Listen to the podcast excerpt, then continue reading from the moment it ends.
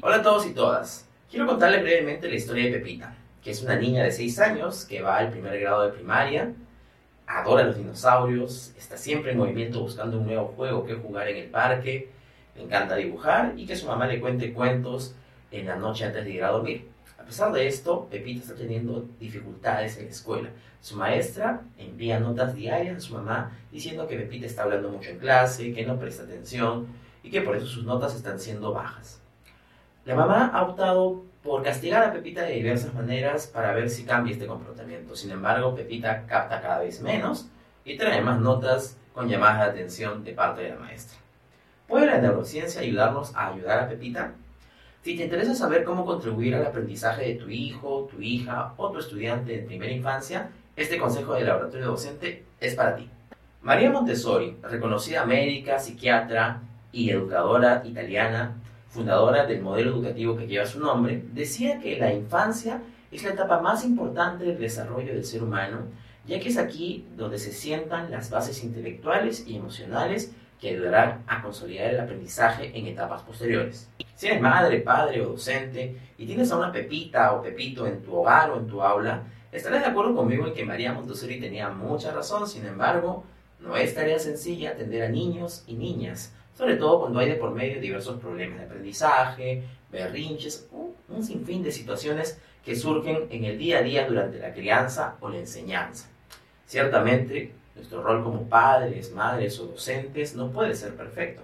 Sin embargo, podemos ayudarnos de la ciencia, en este caso de la neurociencia, para saber cómo ayudar a mejorar el aprendizaje de nuestros niños y niñas. En su libro, El cerebro del niño explicado a los padres, Álvaro Bilbao, doctor en neuropsicología, educador y padre de tres hijos, nos habla acerca de tres aspectos clave a tener en cuenta a la hora de educar en la primera infancia. Primero, los niños y niñas necesitan sentirse seguros, no por capricho o porque sean engreídos, sino porque es una necesidad natural fruto de la evolución humana. Nuestro cerebro más primitivo tiene como necesidad fundamental la supervivencia.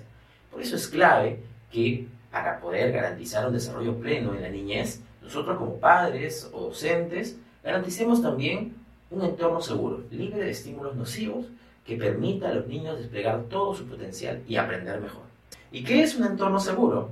Pues no es encerrar a nuestros hijos o hijas en un búnker, aislándolos del mundo exterior y sus estímulos y sus desafíos, sino que implica una crianza respetuosa, amorosa y libre de cualquier forma de violencia. Segundo, los niños y niñas son seres tremendamente emocionales y eso, muy por el contrario de ser una desventaja, es una gran oportunidad para poder forjar una personalidad sólida, equilibrada y saludable. Es cierto que durante esta etapa tendremos muchos momentos en los que veremos a nuestros estudiantes haciendo un berrinche en el aula o en la calle, peleándose con su hermana o con su compañero, o tal vez encerrándose en su cuarto al borde del llanto porque alguien no quiso jugar con él o con ella, porque se le cayó la galleta del piso o porque alguien agarró su juguete.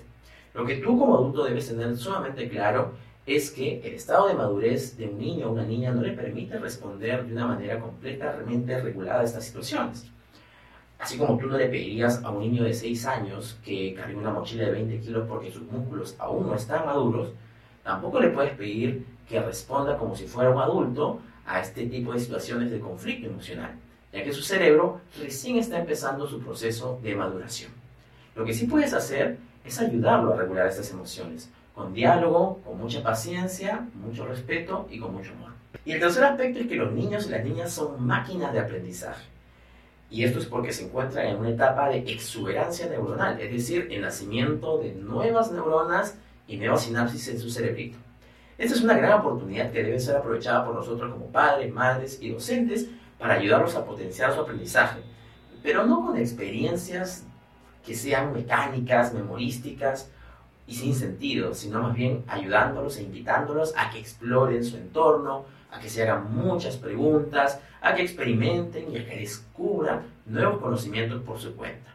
Y sobre todo enseñándoles que sus metas de aprendizaje no son un 20 o una A, o sea, no puede ser una nota, sino más bien a que entiendan profundamente el mundo que los rodea a partir de sus propias estrategias. Para lograr atender estos aspectos existen muchas técnicas y herramientas que puedes usar. Te dejo tres de ellas para que puedas aplicarlas en tu escuela o en tu hogar. Primero, destierra los castigos de tu modelo de enseñanza o de crianza. Son inútiles ya que vulneran justamente ese ambiente seguro del que hablamos y afectan negativamente el aprendizaje. En su lugar establece límites y normas previamente, hazlas cumplir consistentemente y conversa con tu hijo frecuentemente sobre ellas. Segundo, sé siempre un modelo de comportamiento que quieres observar en tu hijo o en tu estudiante. La infancia es una etapa en la que el cerebro aprende principalmente por imitación. Así que si tú quieres que tu hijo salude, saluda tú también. Si quieres que lea, pues lee tú también. Y si quieres que no grite cuando esté enojado, pues no grites tú cuando lo estés. Y tercero, introduce juegos en tus modelos de crianza y de enseñanza, ya que está científicamente comprobado de que en la infancia el cerebro es sumamente lúdico por el fuerte componente emocional que posee. Así que gamifica las experiencias de aprendizaje que tienes en tu aula o también las actividades diarias que se realizan en el hogar, para que de esta manera tus hijos y tus hijas o tus estudiantes estén mucho más motivados y logren mejores resultados de aprendizaje. Por último, no olvides que cada niño o niña es diferente y que su riqueza y su potencial radican justamente en esa diversidad. Enseña a tu hijo, hija o a tu estudiante a valorarse a sí mismo y respetar siempre a los demás. No pretendas que sea un calco o una copia de otra persona.